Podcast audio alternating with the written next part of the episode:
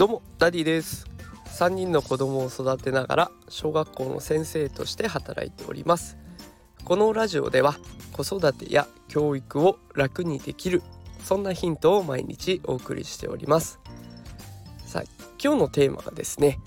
昨日と同じことをしていたら成長はないというテーマでお送りしていきたいと思います、えー、日曜日の夕方ですね。あの暑苦しい話を今日はしていきたいと思います。まあ、35歳になりました。この35歳のおじさんがね熱くなったっていう話をしていきたいと思います。ちょっとでもまあ有益になればと思って話をしますけど参考にならなかったらすみません。であの昨日ですね自分語りはやめようっていう投稿放送をしたばっかりなのに自分語りを散々するという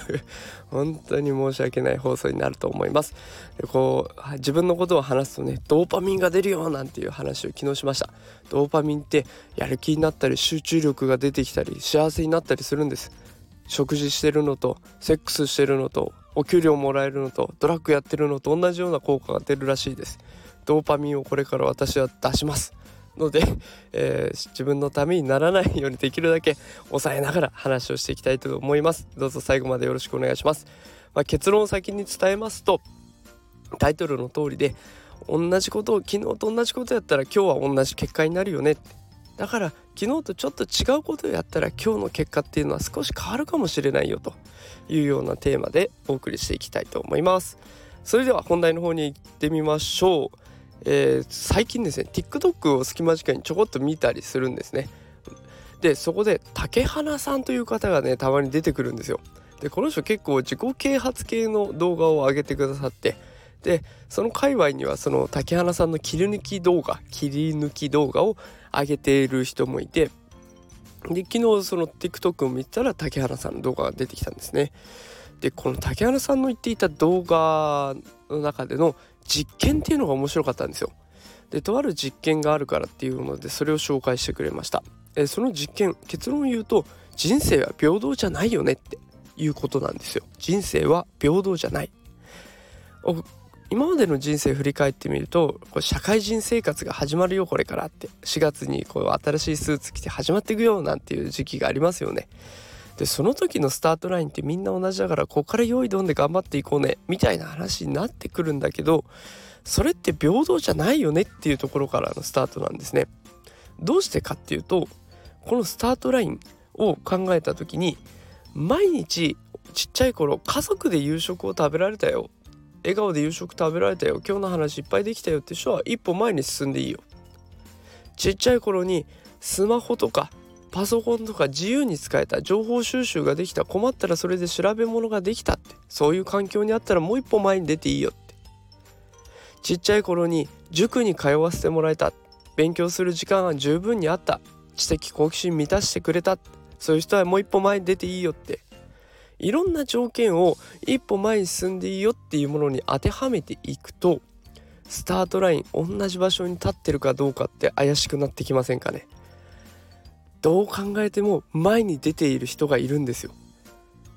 スタートラインゼロスタートの人もいればいきなり1020って前に進んでいるところからのスタートの人もいるって。人生は生まれた環境が違うからできることも違ってくる。人生は平等じゃないっていうところを最初に紹介してくれていました。じゃあこの何歩も前にいる人を追い抜くためにどうしたらいいかって。それはその今の悪い環境を嘆いているだけじゃ始まんないと。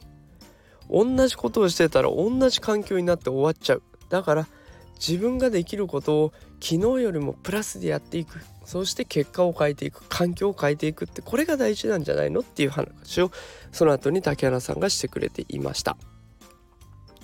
であのね貧乏だからできないとか親から十分愛情を注いでもらえなかったとか環境が良くなかったっていうのは絶対その人の責任じゃないんですよ。ねあの生まれた時に環境自分の住む環境を選べないのでその人のせいじゃない。だけど大人になった時大人になった今同じような環境になっちゃった。例えばお金があんまりないとか例えば家族に十分愛情を注げるだけの時間がないとかそうなった時はそれはその人の責任になっちゃう。ね子供さんは同じことを思っちゃうんですようちは貧乏だからとかうちは親が時間ないからとかって同じことを連鎖させていっちゃうんですね。だから貧乏にならないためにどうすればいいか必死に考えて必死に動かないといけなくて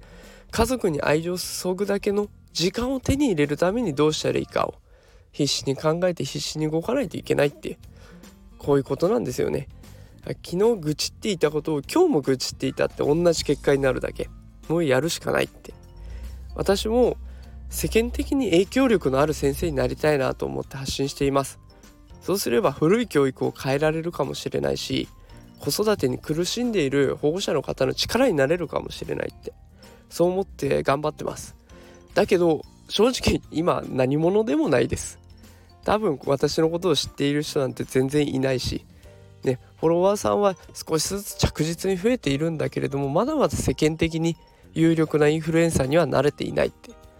でこの状況なんだよなんでフォロワー増えないんだよ。なんでいいねとかコメント増えないんだよって嘆いていたってそんなの勝手にやっててくれって終わっちゃいますよね。この放送を聞いてくださってる方私がそんなことを思ってたって別にそれはあなたの問題でしょってそれで終わっちゃいますよね。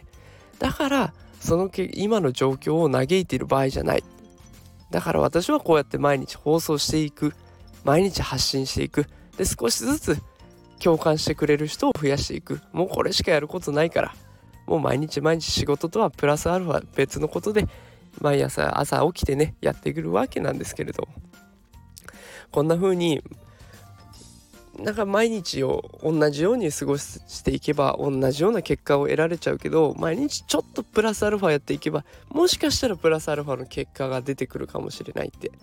きっと皆さんもこれを聞いてるあなたも目標があるはずででもその状況に対して自分がどれだけ頑張っているかって言われるとうん私を自身は私の目標に対してはまだまだ努力が足りないと思っていますリサーチ不足とか発信力不足発信量の不足不足いろんなことがあると思うので皆さんも自分の目標に対してねどれだけできてるかなっていうのを振り返ってみるともうちょっと頑張れるモチベーションが上がるかなと思いますのであの試してみてください。ということで今日は日曜日の夕方に暑苦しい話をしてみました。すいません。最後まで聞いてくださった方本当にありがとうございます。もう毎日ねいいねとかコメントとかフォローしてくれる人とか本当にいてくださって本当に励みになります。本当に本当にって言ってばっかりなんですけど本当に励みになるんですよねこれ。もう毎日応援してくださってありがとうございます。これを初めて聞いてくださってる方こんな暑苦しい放送ばかりではありませんが毎日有益になるような情報を仕入れて発信していますのでこれからもどうぞよろしくお願いします。ということで今日も聞いてくださってありがとうございました。また明日お会いしましょう。それでは皆さんさようなら。